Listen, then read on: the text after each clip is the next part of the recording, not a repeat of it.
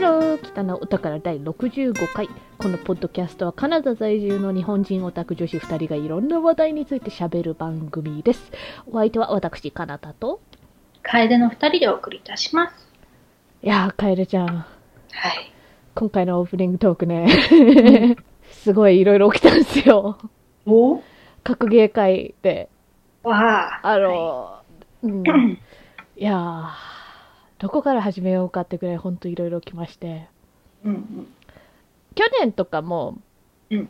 8月になったらエボ特別会みたいなのやったじゃないですか、うんエボっていう格ゲー界の一番大きい大会、うん。ベガスで行われあれですね。でほら今年はコロナウイルスとかでうん。いろいろありましてこうみんなで実際現実世界で集まってやるのはちょっと厳しいじゃないですかうん。だからそれを中止して、オンラインイベントに移行したんです。だから本来ならば、7月のこの第1週の週末からやるはずだったんですよ。で、なんかもう、今の話し方から察せると思うんですけどうん、まあ、なくなりまして、ええ。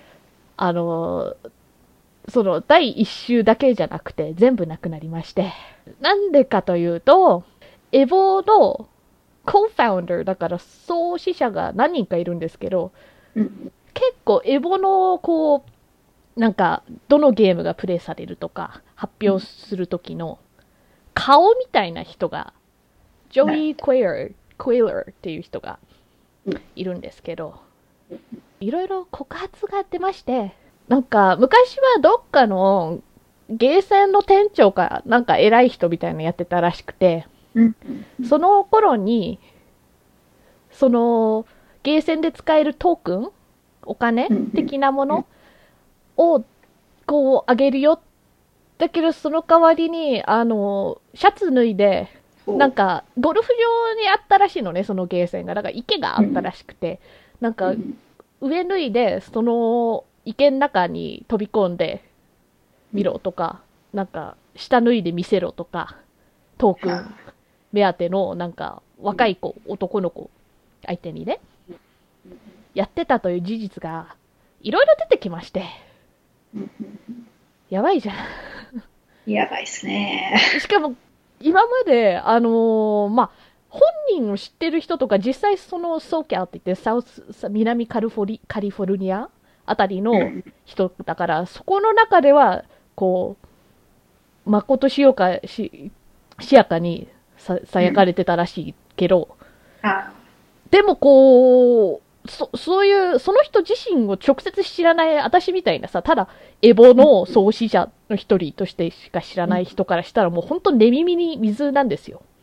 ってことはなんか、今までこう、隠し通せてきちゃってたんですよね。うん。だからそういう告発が何個も出てきてまして、あの、その、Mr. Wiz っていうんだけどね、ニックね、Mr. Wiz aka Joey Quailer なんですけど、以外にも、いっぱい そういう、そういう告発が出てきまして、あら。ちょっとこちらのページを見てください。うん。見てよ、この多さ。おう。え、こんなに？うん。すごい長さだね。うん。多すぎない。多いね。へえ。で、別にこれね、格ゲー界隈でうん。唐突に起きたことじゃなくて、うん。ツイッター上で主になんか、なんか多分ブラックライブズマターとかがこう盛んになってきたのと、つついでにっていうかなんか、こう別に差別ってこう、全部複雑にこう絡まってるから、なんかうん。他の人もこう、私も俺もって言って、なんかうん。今まで黙ってたけどみたいな告発を始めて、それがもうほんと出版業界とか、漫画、あ、まあ、こアメコミね。アメコミの出版業界とか、ゲーム開発業界とか、いろんな業界をこう、なんか、さながら、あの、何年か前にハリウッド業界で起きた MeToo みたいなのがう、ん。もういろんな業界で起きてた、さなかの格ゲー界隈でのこの大量告発なんですよ。だから大きな流れの中の、なんか格ゲー界隈がそれに、その流れが来たみたいな感じでして、なんか今回ちょっと話したいのが、うんキャンセルカルチャーって言葉。カエルちゃんご存知？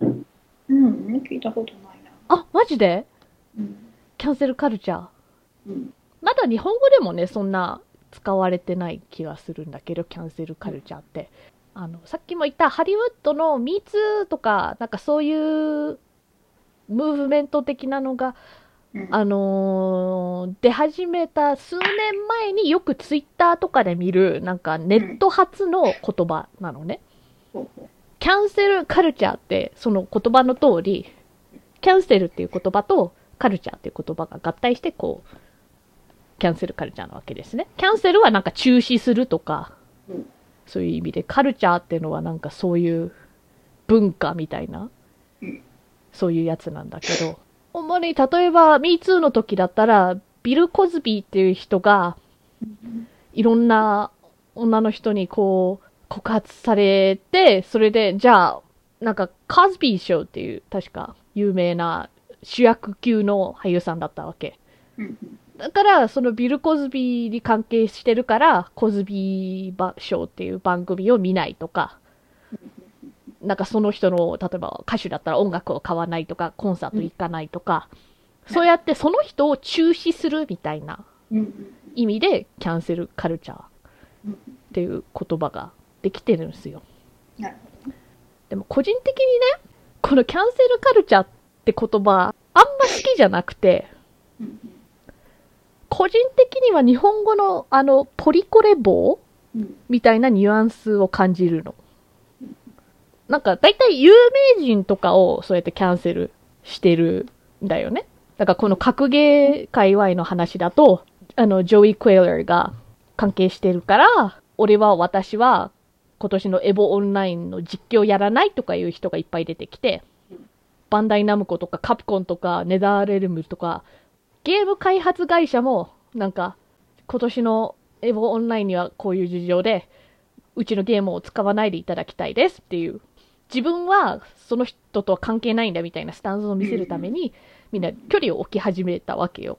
まあそ、そうやってイベントを中心に追い追い込むじゃないけどさ、その人だけがこのエボっていう大会ではないけども、顔みたいな人がそんな過去があるんだったら、なんかちゃんとそれを生産しないと、こう関われないよね、みたいな。うんそれであまりにもそういうのが多くなって、エボの件に関してはね、最初はなんか administrative leave って言われてて、あの、administrative leave って言って、要するに休職状態にされたわけよ。だから、まあ、休職って言ってもさ、どんだけ関わってんのかは外から見たらわかんないじゃん。実況とかしてる人は割と、 Joey Cuellar と EVO が何らかの関係があるままだったら、ちょっとこう信用できないから、おりますみたいなニュアンスの声明文が多かったんだよね。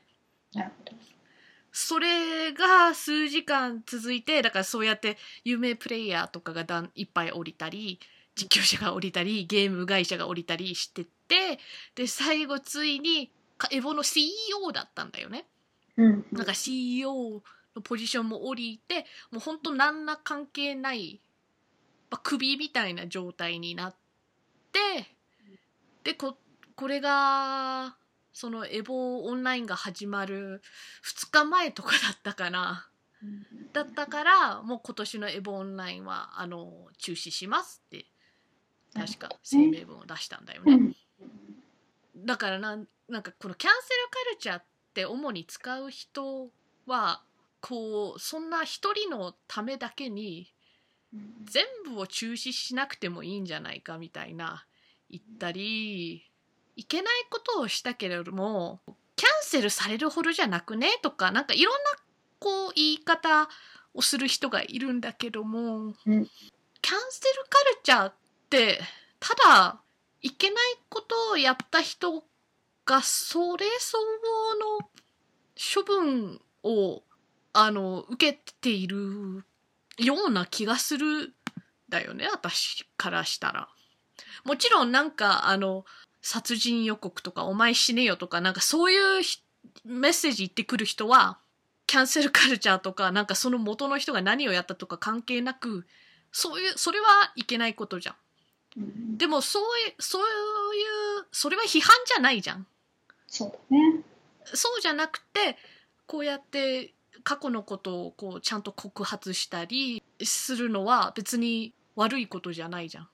うんあの YouTuber とかもね割と最近そうやって告発文自分で謝罪文出したりなんかいろいろあるんだけど、うんこの YouTuber とかはさすごく簡単にあの Twitter とか YouTube のフォロワー数が数で見える人たちじゃんだからちょっと例として出すんだけど、こうシェイン・ダーセンとかポール・ブラザーズとか何回ももうこの人たちはもう数年ごとに毎回「お前またか」みたいなうん。何か言って話題に上がる人たちなんだけどだからそういう意味でこの人たち何回もこのキャンセルカルチャーに合ってるはずなわけ。うんだけど毎回そのキャンセルカルチャーキャンセルカルチャーということでメディアであのニュースになるわけですよ。今回はこう言ったうん。今回はああ言ったみたいなそれで必然的に知名度が上がってフォロワー数とかがちょっと一時的に減るんだけどあ今回こういうこと言ったから私ファンやめようみたいなことででも結局その後また上がるのなるほどね。だから炎上効果そう。そうそうそうそういうことだからキャンセルカルチャーって言うけど本当にキャンセルされた人おるみたいなでなんか過去のことなんだから今更とかみたいなコメントにはなんか過去のことだけど過去に生産されてないわけじゃんうん。生産されずにここまで来ちゃって生産してないからこそなんかそれだけ地位とかさなんか昇格とか知名度とかなんかいろいろ上がってきてた人たちじゃん。もちろんなんかいろんなケースがあってさうんここで見るとまた違うとかもあるの。うんなんか YouTuber の件だとシェイン・ダーセンっていう人は謝罪動画を出したんだけどあんま謝罪してないように感じたんだよね私は。結局こう言い訳動画に近いのうん。どっちかっつうと。だけどその点ジェナ・マーブルズっていう人はあ本当に謝罪してそうだなみたいなあとその1回だけの謝罪動画だけじゃなくてさなんかジェナ・マーブルズの件に関しては10年ぐらい前にやったコンテンツがブラックフェイスとかイエローフェイスだったからあのそれについて謝っててだけどもうだいぶ前にそのビデオ動画は公開されてなかったんだよね。プライベートにされててだから自分しか見れないみたいな状態になってて最近の動画はもうほんとそういう部分がなかったわけここ数年の動画が。だからそれをやめただけじゃなくなんか自分よくしようみたいななんかそういうジョークとかはダメだよねみたいな。成長が見られていてシェイン・ドーさんは逆に何回も数年ごとに謝っては同じことをやりまた謝ってはまた同じことをやりみたいな。だからちょっと成長を感じられないだよね。謝りゃいいってもんじゃないっていそうそうそうそうそう。まああのー結局さ主にツイッターとかネットで起きてるわけよこれは。うんうん。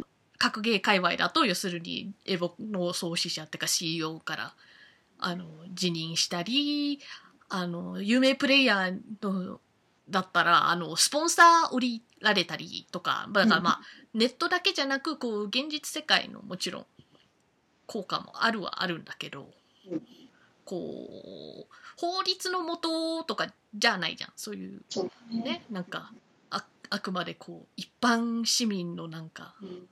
どこまでが正解みたいなのを求めてる人が多い気がして。な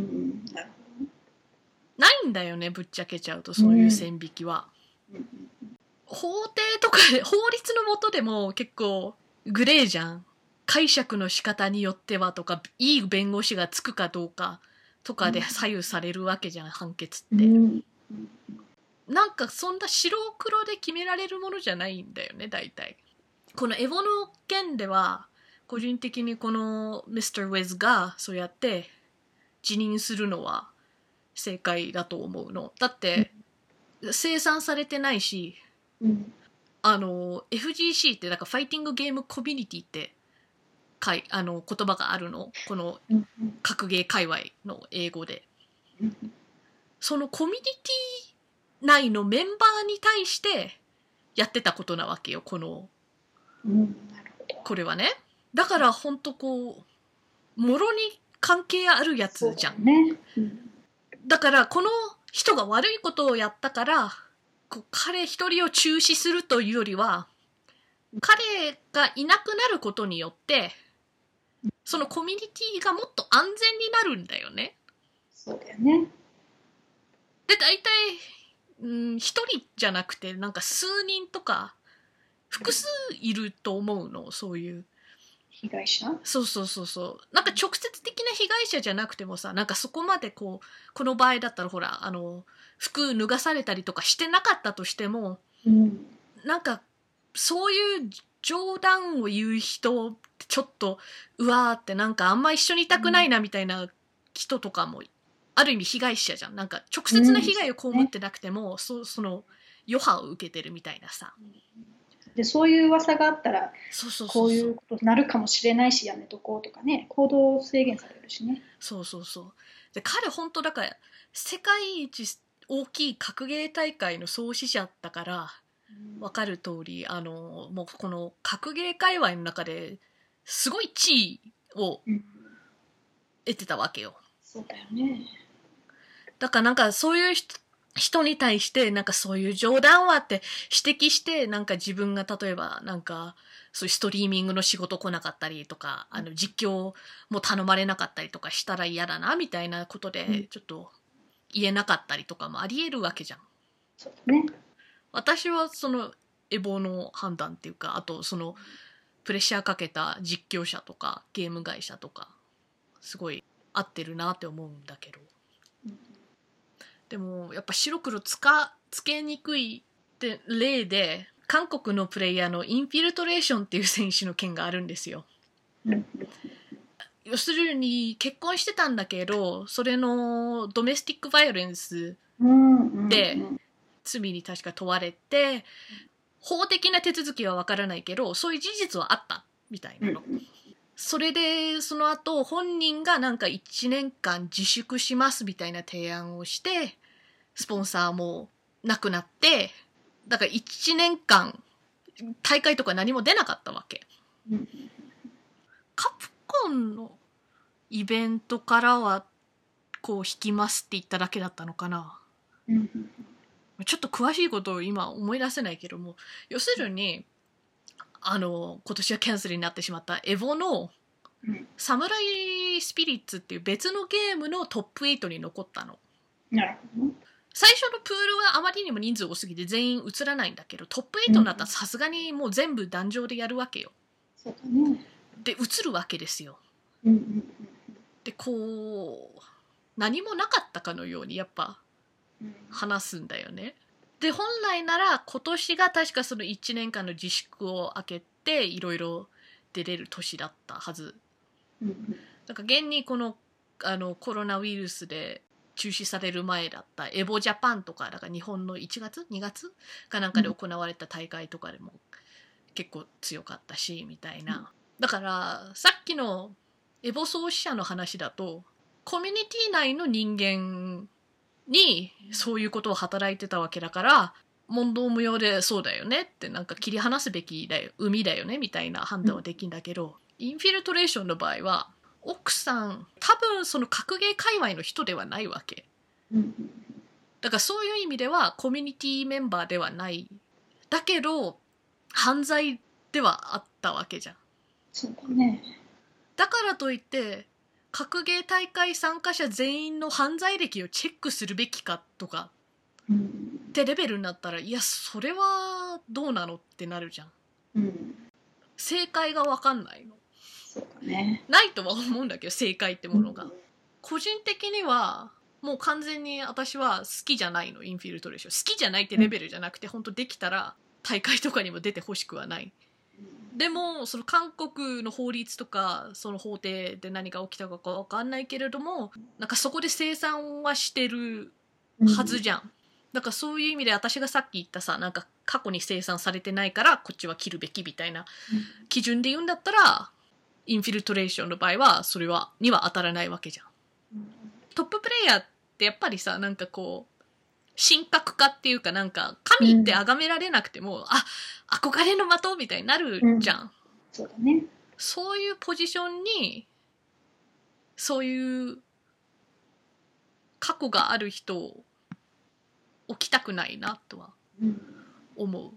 でもちゃんと生産したんだから毎回なんかもういいでしょみたいなラインもわからないしほんとわかんないいや、そう、本当そこは。どの世界でも線引きは難しい。なんかこのこうクリエイターとか、まあ、格ゲーだったら要するにボタンを押すのがうまいとか文書くのがうまいとか絵描くのがうまいって人でその部分は尊敬できるけどそのプラスアルファって部分がその人として基礎的な部分があって私の中でねでその人としての基礎がちょっとどっかおかしいとか欠陥みたいななんかあったらそのプラスアルファはもうどうでもいいんですよ私には。どんだけ一世界で一番格ゲーがうまかろうが文を書くのがうまかろうがみたいな、うん他に出てくるんですよ絶対。一個言っちゃなんか軽んじてるように聞こえると思うんだけどいるなんかもっとその人間としての基礎がちゃんとできててプラスアルファみたいな人が絶対出てくるんですよ。だからその基本的な部分を犠牲にプラスアルファだけ神格化みたいにしたくないよなみたいな。人によっては、いやー、俺はただゲームやりたいだけなんだよっていう人いたけど、うん。被害者たちも多分ただゲームやりたかっただけなんだよ。うん、そうだよね。でもその被害者のせいじゃなくて加害者のせいで他のことを気にしなきゃいけないみたいなうん。ことになってたからそういう他の人を傷つける人を私が傷ついてないからといってうん完全包容はせめてできないよなとは思う。うんこの後もちろんもしかしてひ人は変われると思う私は思うから本当になんか謝罪していいことをするとかも全然ありえるとは思うからだからなんか一旦その人はもう見限るだけじゃなくてなんかちゃんと構成ってか変われたんだったらまた受け入れてあげたいなとは思う。お便り紹介。うん。春菜さんから。北オタ第63回かなたさんの食べ物と文化はほぼ同一。気持ち悪いということによって自分の知らない文化とかを飛ばしちゃってるという言葉に共感しました。インターネットの記事や YouTube の動画で日本の食べ物が gross, weird, crazy などと紹介されているのを見ると嫌な気持ちになりますとのことです。ありがとうございます。共感してくださりうん。嫌な気持ちにやっぱなりますよね。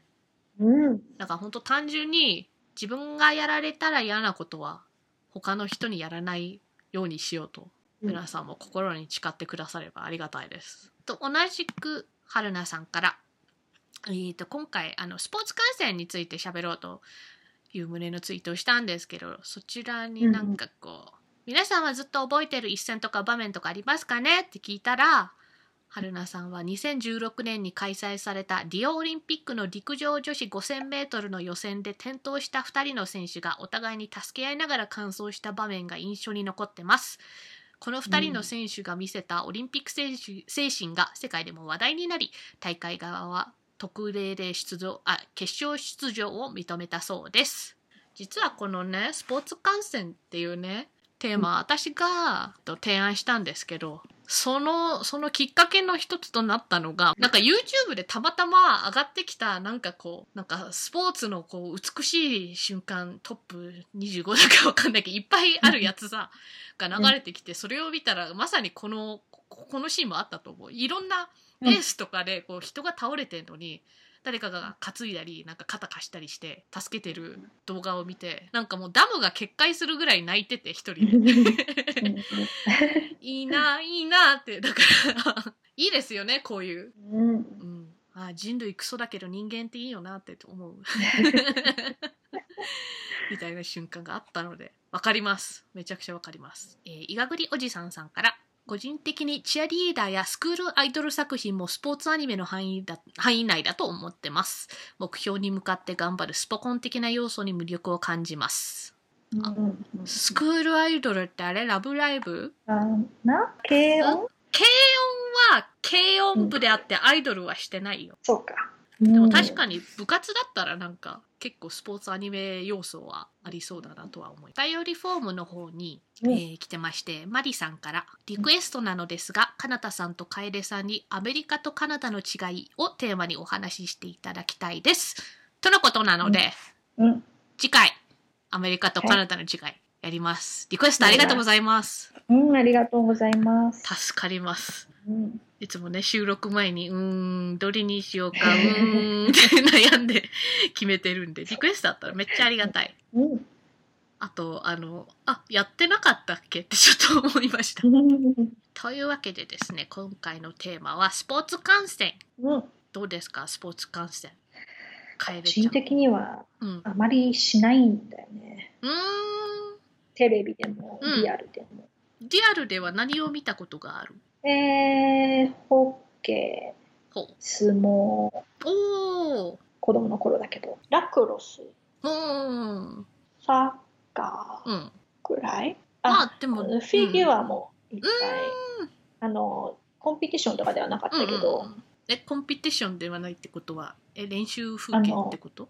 うん、あの、なんだっけ、えっ、と、エんキシビション。ああそういう意味か。なるほど。うんうんはいはいはいはい。えー、あ見てんじゃん結構。私もだってリアルだったらまあサッカースピードスケートうん、うん、うんうん。野球うんうん。とかぐらいかなみたいな。アメフトは見てないな、まあ、正確にはカナフトだけどでもテレビだとそこそこスポーツは好きです。そうだよね。うん、オリンピックとかなんかそういうのいいよね。ね自分が知らないことをうあこ知らないスポーツとかも気軽に見れて、うんうん。なんかやっぱオリンピックの時はうん。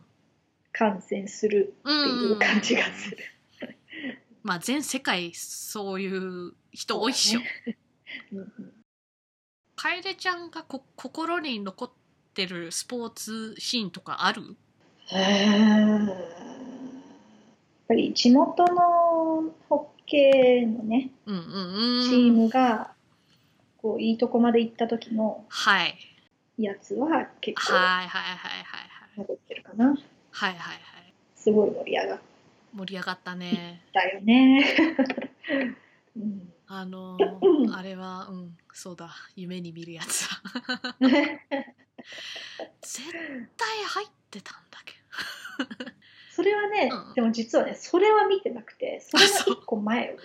ああそれが、こう、まあもちろんファイナルに行けるっていうね、うんうんうんうんうんうん。感動みたいな。うんあじゃあその時はさなんか NHL ってあのナショナルホッケーリーグのプレーオフってこうプレーオフまで行ったら1回勝ったら次へ勝ち進むじゃなくて、えー、とベスト・オブ・セブンだから4勝しないと次のシリーズいけないみたいなシステムだから見る試合がいっぱいあるんですよねつまり全部は見てなかったってことそうだね。ああなぜ見てなかったのかちょっと、いやまあ多でも分予定とかがあった。うん。でも、スポーツファンだったら、てか、ホッケーファンだったら、やっぱりそこは何が何でも見るとかってやつなんだよね。うん。まあ、私も当時は全部見てたけど、でも逆にあの、トロントラプターズが優勝したじゃん。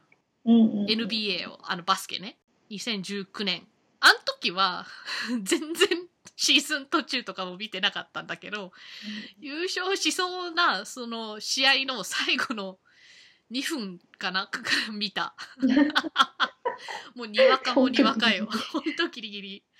でもバスケの最後の2分だからもうタイムアウト使いまくって多分10分ぐらいあったような気がする 終わんねえなーみたいなの見てて。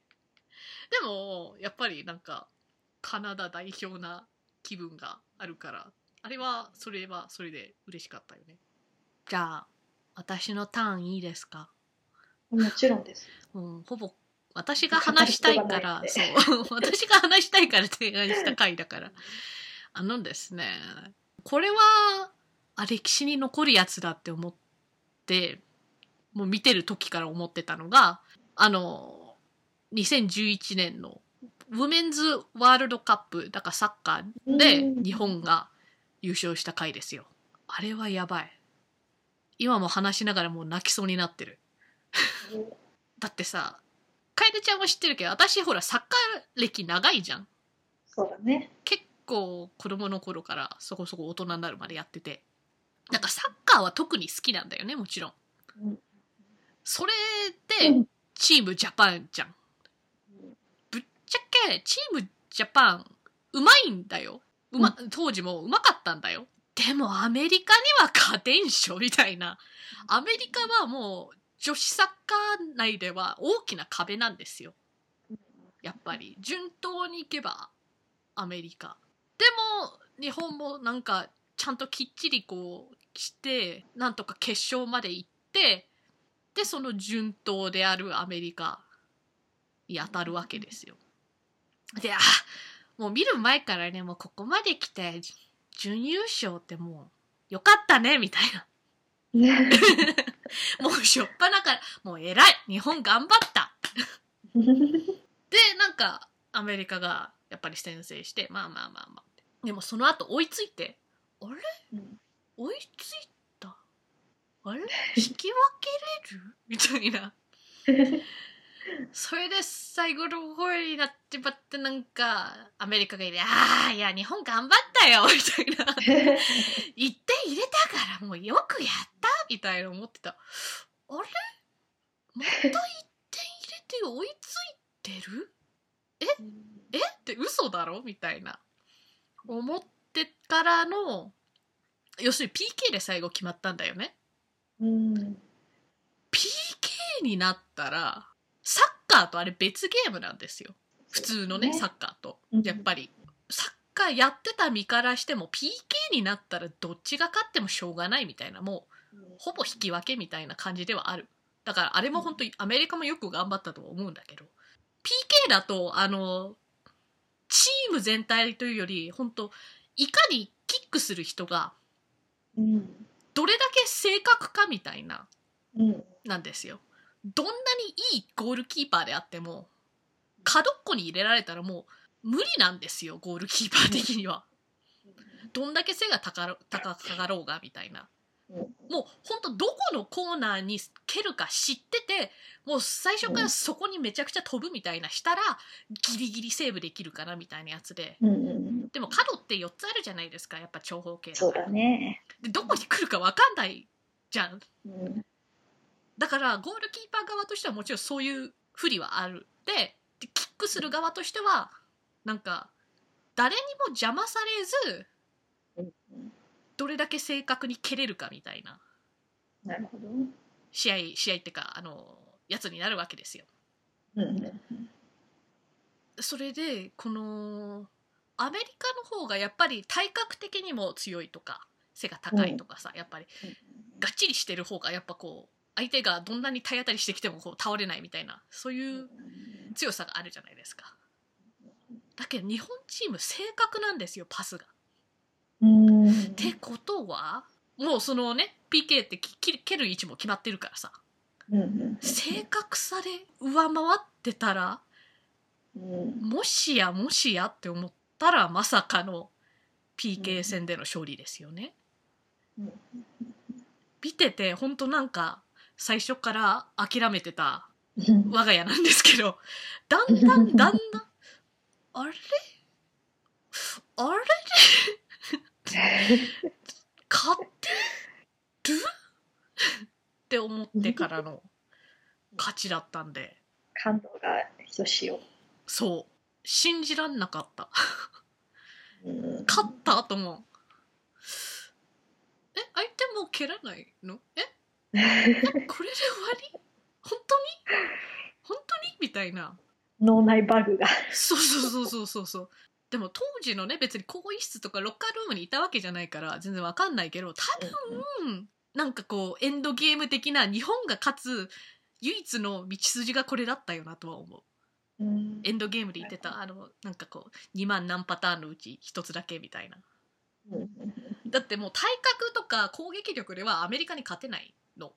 うんってことはもう本当とりあえず守って守って守ってみたいなうんでもアメリカはそういう守って守って戦法でも2点入れてるんですようんだからそれをきっちりちゃんと引き分けまで追いついたっていうのもすごいなるほど。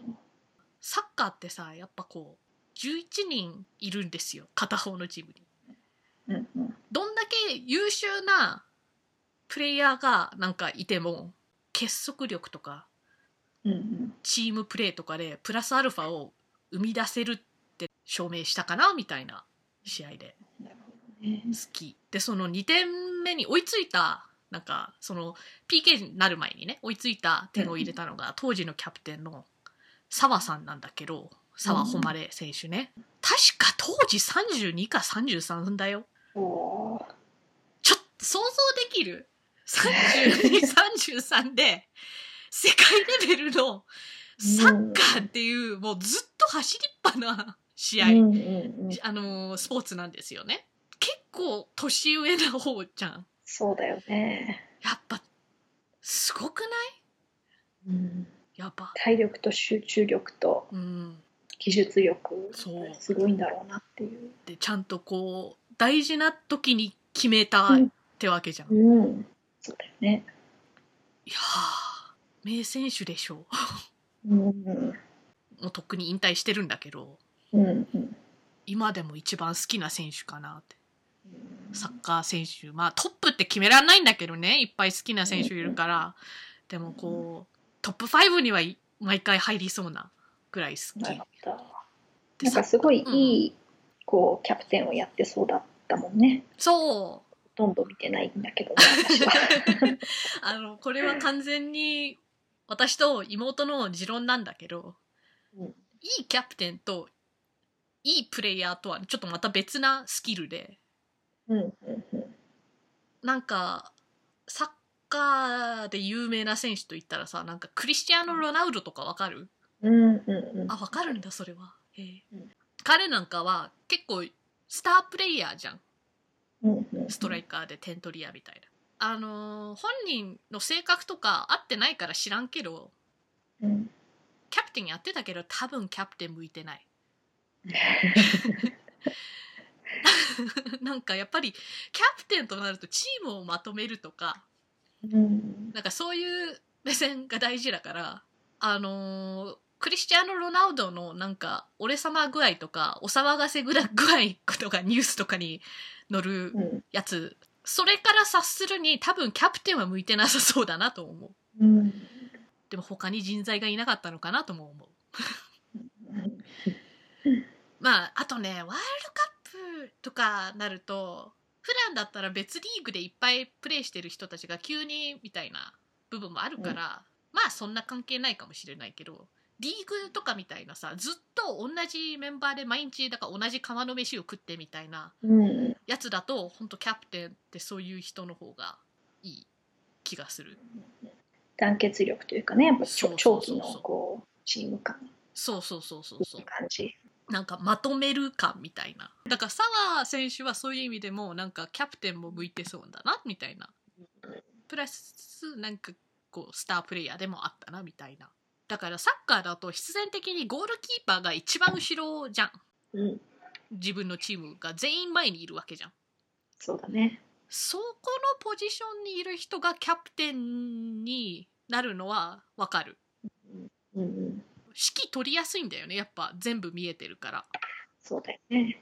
視野が広いというかね。そうそうそうそうそうでサッカーつながりといったらですね、うんドイツが要するに推しチームみたいな感じなんですよまあもちろん日本も好きですけど、カナダはまあ論外なんですけど 残念ながら。女子サッカーだとそこそこいい成績残すんですけど男子サッカーに関してはちょっと他に強豪国が多すぎて出れないんですけどあ昔イギリス代表にカナダのし選手いたよ。あ、そうなんだ。うん。オーウェン・ハーグリーブズっていう選手でね確かだから二重国籍だからかなんかでイギリス国籍も持ってるからみたいな理由で。そこそこ普通にいい選手ではあったけどこうめちゃくちゃ目立つような選手ではなかったから。でもまあまあまあ実はカナダ出身のイギリスの選手とかも。でもドイツも大好きなんですよ。うん。ドイツチームいいよ。堅実的ないいサッカーする。真面目な感じで。そう真面目。もうまさにだからチーム力がプラスアルファを生むみたいな。感じのチーム。で、そこそこオフェンスにも回るし、ディフェンスもやるし、みたいな、もう本当オールラウンダーがいっぱいいいるみたいな。なんか個人的な好みで、クリスチャーノ・ロナウドとか、うんあとブラジルみたいな個人が目立つようなチームはあんま好きじゃないんですよね。うんチームスポーツだとどうしてもそれに限界が来るんですよ。そうだよね。ドイツがだから2014年に優勝したのはめちゃくちゃ嬉しかった。オランダも好きだったけどね。当時、オランダ、オランダもね、サッカー強いんだよ。うん。どういう人がいたっけなと思って。オランダの2014年のチームやばいよ。ロビン・バン・ペルシー、シュナイダーとロッベンっていうね。まあ、他にも、なんか結構、ドイツとある意味似たような、なんか突出して、こう、オフェンスがつ、ディフェンスが強いというよりは、チーム結束力強いタイプなんだけど、うん。特にこの3人がうまいし、なんかチームをうまくまとめるタイプで、まあいいとこ行ったんだけどね。まあ優勝ならず。ドイツの優勝は、その2014年はすごい嬉しかった。あれってみんなでなんか大きいスクリーンで見たやつだっけ？あれあの年？そうそうそうそう、そうだと。その大きいスクリーンで見たやつがアルゼンチン戦なの。なんかまああ1-0でアルゼンチン負けたんだけど、アルゼンチンにめちゃくちゃいい選手いるんだわ。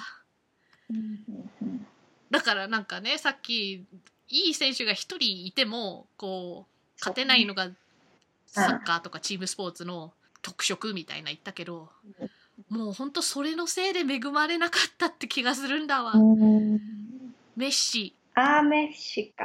名前はさすがに知ってるよね、メッシになったら知って。る知ってる。メッシは歴史に残るトッププレイヤーに。何も優勝してないの、なんかこう、大事なやつっていうかさ。やっぱりサッカーだとさ、そのワールドカップが大きいじゃん。そうだね。あと、あの、アルゼンチン出身だからさ、代表だからさ、コパアメリカーナ？だから南米カップみたいなのがあるのよ。うんそれも確か優勝してないんだわ。か南米強いしね。そう。本当残念ながら、それはもう本人のね、できるレベルじゃないんだよね。なんか、同じ世代に強い選手を生むっていうか、無冠の王みたいな感じ。うんいや、私が知ってるくらいのうんうんうん。レベルの認うん知度というかそうだよね。ね、ではあるんだなっていう。やっぱり凄さはこう世界に伝わってはいる。そうそうそうそうそう。メッシね、あと好きなのがね、そんな大きくないんだよ。う。うん。1メートル70、170センチ。えー、本当だね。だからね、スポーツ選手の中では、やっぱり小柄な方じゃん？うんだからこそ、こう、テクニックで頑張ってたんだろうな、みたいな。トップレベルだともう180センチ台ゴロゴロいる世界じゃん。その中で、170センチで、なんか、こんだけいい成績残してたって。いやー、やっぱメッシは、有名なだけじゃなくて、すごいんですよ。でも、2014年にドイツが優勝して、めっちゃ嬉しかったのからの4年後の ワールドカップドイツグループ予選から抜け出なかったの。もうショックで。優勝国だったわけだからそうね。。なんか4年経ったらさ、やっぱり選手とか、なんか交代とかね、うんなんかあるはあるんだけど、でも2014年の優勝の時と主要メンバーは結構被ってたの。前回優勝した主要メンバーがむしろ今もなんか結構ピークなんじゃないかみたいな。コンディションはいいはずだったの。on paper って言うけど、こう、書面の上ではみたいな。理論的には優勝候補だったのが、まさかのグループ敗退。確かグループ敗退ってね、ドイツ的にはもう歴史に残るやつ。うーん。で、それもめちゃくちゃもちろんだからかか悲しかったんだけど、さらに後味悪く悲しく私をさせたのが、ドイツ代表だったので、すごい好きな選手で、メズエズィルっていうね、選手がいるの。ワールドカップほんと直後にもうドイツ代表引退しますってすぐ声明出して、まあそれは別に珍しくないわけ。なんかやっぱワールドカップっていう大きい仕事が終わったら引退する選手がいっぱいいるんだけど、その引退したのが悲しいんじゃなくて、ドイツ国内でね、よくわかんないけども、いろいろヨーロッパの方がこう、サッカーをこう、めちゃくちゃ真面目に取り組んでるっていうかね、なんか、みたいな文化じゃないですか。だから負けた後の批判がすごくて、国内での。うんでその批判の中にはエゼルってねあの確か育ちはドイツだけどトルコ系なわけ、だから要するにそういう人種差別的なコメントとかいっぱい受けてもうすごい長いねなんか声明出したんだよね当時。ツイッターとかインスタグラムになんか3ページぐらいにわたるやつ。だけどその中に「I am German when we win an immigrant when we lose」だから勝ったらドイツ人扱い負けたら移民扱いみたいなことを言ってだからドイツ代表はもうやめますって。うん悲しすぎんだろう。ねいい選手なんだよめちゃくちゃ。えうん。そりゃそんななんかドリームチームが負けてしまったなんかこう原因とか批判とかなんか突き止めるのは悪くないけど人種は関係ないからそこにちゃもっとちゃんとした批判の仕方とかあるから戦術とか。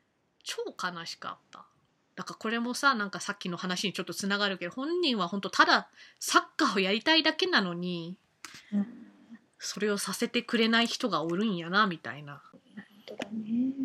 あそういえばなんかサッカーサッカー言ってますけどカナダっていうか北米ではサッカーサッカーなんですよね。うんうんうんうん。イギリスとかあっちではフットボールって。そうだね。こっちでフットボールっていうとアメフトなんですよね。アメリカンフットボールだから確かに正式名称はアメリカンフットボールなんですけどももう略しちゃってフットボールって。イギリス人とかがフットボールって言ったらサッカーのことなんですよね。日本語ではねサッカーって言ってるから個人的には北米サッカー。日本語もサッカーだからサッカーで統一してます。でこれが個人的に一番最近のもうこれもなんか歴史的に残るやつだみたいなのが大坂なおみちゃんの優勝ですよ。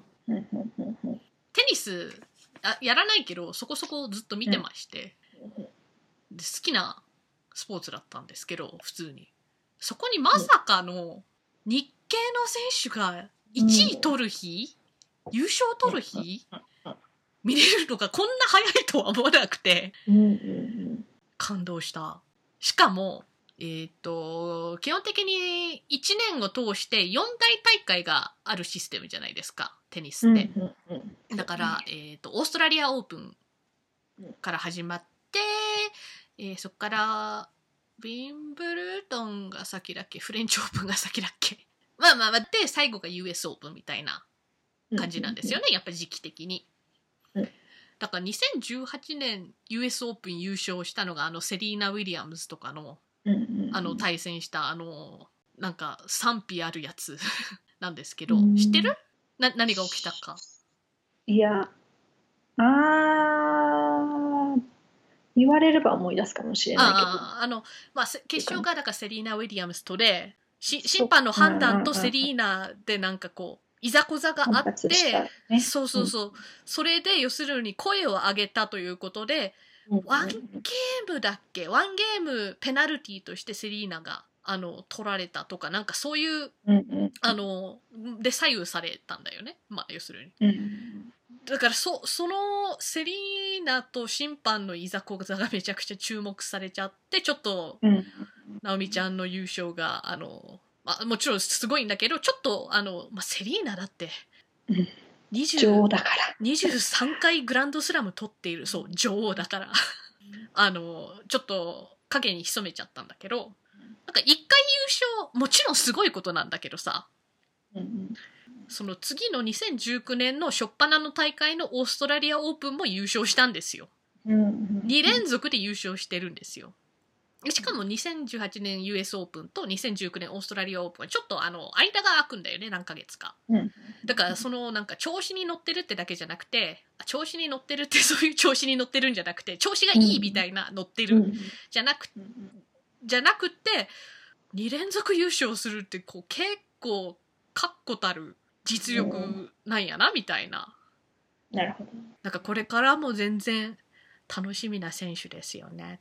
うんね。セリーナは人類のスポーツ歴史上に残る選手だと思うんですけど、うん。優勝しすぎちゃって逆になんかもうあまり覚えてないっていうか、私がこう彼女を認識した時点ではもう女王だったからさ、なんかもう、あ、もう当然うん当然じゃないんだけどさ。わかる？なんかもうすごすぎてなんかもうあまた優勝ですか？すごいですねみたいな感じで。い一つの瞬間というよりもうん。彼女自身が印象に残るプレイヤーだよなとは思う。だね。好きな選手とか私はいっぱいいるんですけど楓ちゃんはいない、まあ、好きになるほど見てないっていうか、のもあるかな。あその、うん。選手が好きっていうのはどういうこうきっかけで好きになるの？あのだからテニスだったらその選手の場合はもうサービスエースで自分のサービスゲーム終わっちゃうの本当。うんなるほど。もうあの4点じゃん要するにじあの1ゲーム。もう3点ぐらいサービスエースとかで終わっちゃったりして。うん。みたいな。それがかっこいい。そうそうそうそうそんな感じ。なるほどね。でそれで勝ち進むとなんかその次の彼の試合も見たくなるみたいな感じじゃん。えそういう感情ないの？スポーツ選手に対して。まあ多分だから何が強いのかとか、全部みんな強く見えるから、だなんかあんまり知らないからね。うんみんなすげーっていう感じになって推しがいないんだと思う。あー作りにくいというか。あーななんだろうねなんかアンディ・ロディックの場合はすごい分かりやすいサーブとかってあったけども他の選手はやっぱ強くなるにつれだんだん見る回数も多くなるじゃん。うん、それでこう露出が多くなると自然とこうなんか好きになってたりとかもある。なんか見てるとだんだんもう全員好きみたいになって。うんなんかもうフェデラーもロディあロディックはもう引退してたけどあのアンディ・マーレーとかあのナダルとか本当もうみんな好きみたいな困るってのもある。だっていずれ負けなきゃいけないから。好そうだよね。きな選手と好きな選手が戦ったりしたら。だからとね、そうだよね。戦わないでって。スポーツなのにみたいな事態になっちゃうから。